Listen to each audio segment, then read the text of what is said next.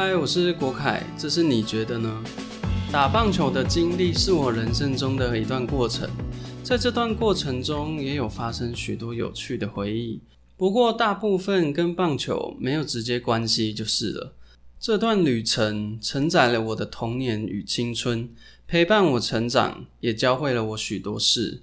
很多时候，我们都在烦恼要做什么样的选择，要读什么科系，选择什么专长。做什么工作？以为现在的选择决定了一辈子，没有更改的机会。但你有想过，或许这些都只是人生中的过场而已。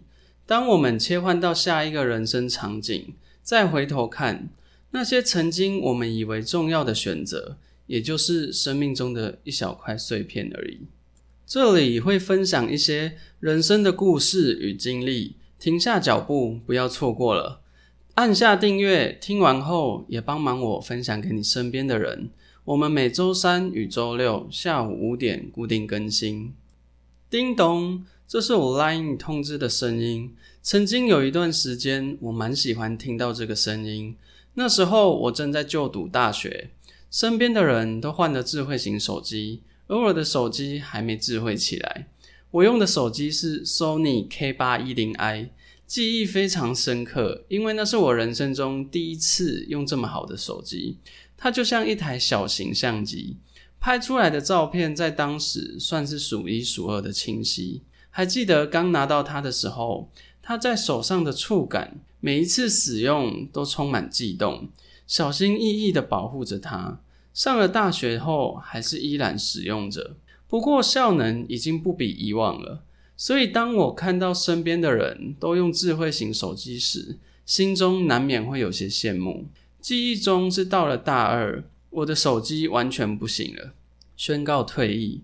这时，终于可以名正言顺的让手机智慧起来。满怀着期待在挑选手机，经过深思熟虑，选了一支防水手机。在当时，防水功能还没有普遍，是很酷炫的功能。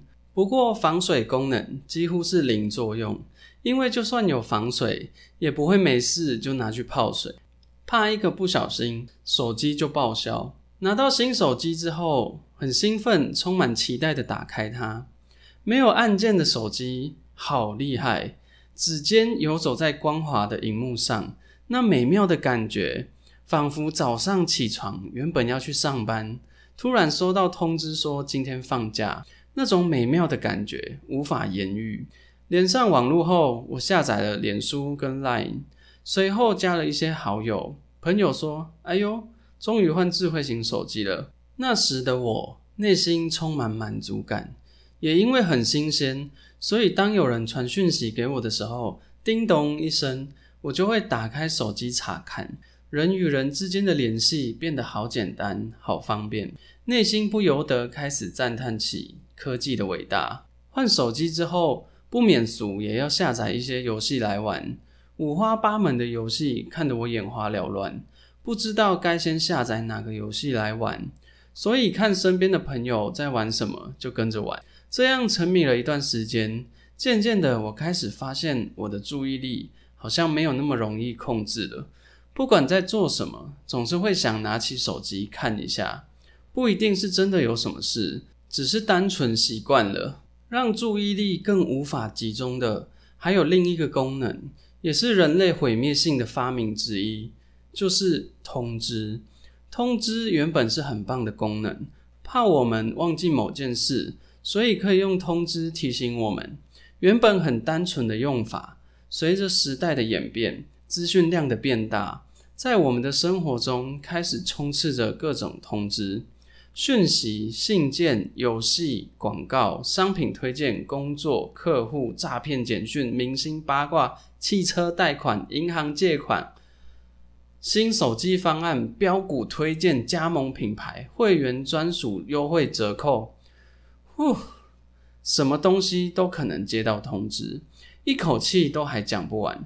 上述这些还只是九牛一毛，这造成我们现在对自己。专注力的掌握慢慢变得越来越弱，也慢慢变得被动。我们失去了决定在什么时候注意的权利。只要一通知，就会不自觉的去查看，甚至都没办法决定什么时候要回复讯息。不知不觉中，我们已经被这样的行为模式所制约。以前是我们选择什么时候去注意，现在是他告诉我们该注意了。但因为我们已经很习惯这样的生活，所以没有去注意过它可能带来的影响。它可能会让我们安排生活的能力越来越弱，因为我们不再去安排什么时候要注意什么，只要等待通知就好。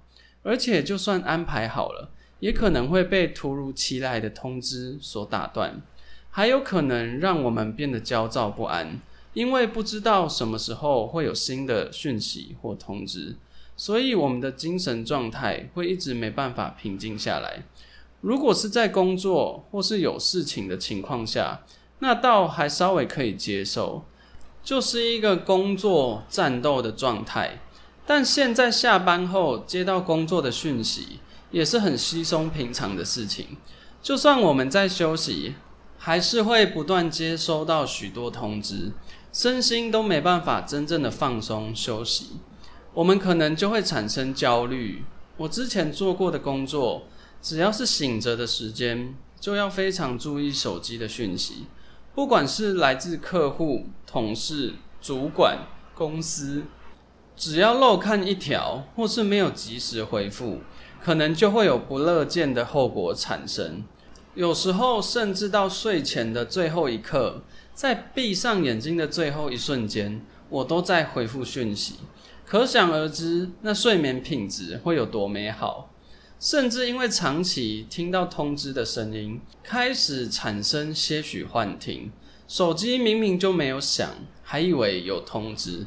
这是现代社会中很难避免的情况。有些人可能怡然自得，有些人可能焦虑不安。不管是哪一种，不管有没有习惯这样的生活形态，我们的生活都被通知所支配着，我们的注意力都正在被剥夺着。我觉得在这个时代，因为资讯的爆炸，我们的专注力更显得重要。如果我们的注意力随着各种资讯被牵着走，那我们会失去很多主动关注的机会，也会没有看见许多更应该被关注的事情。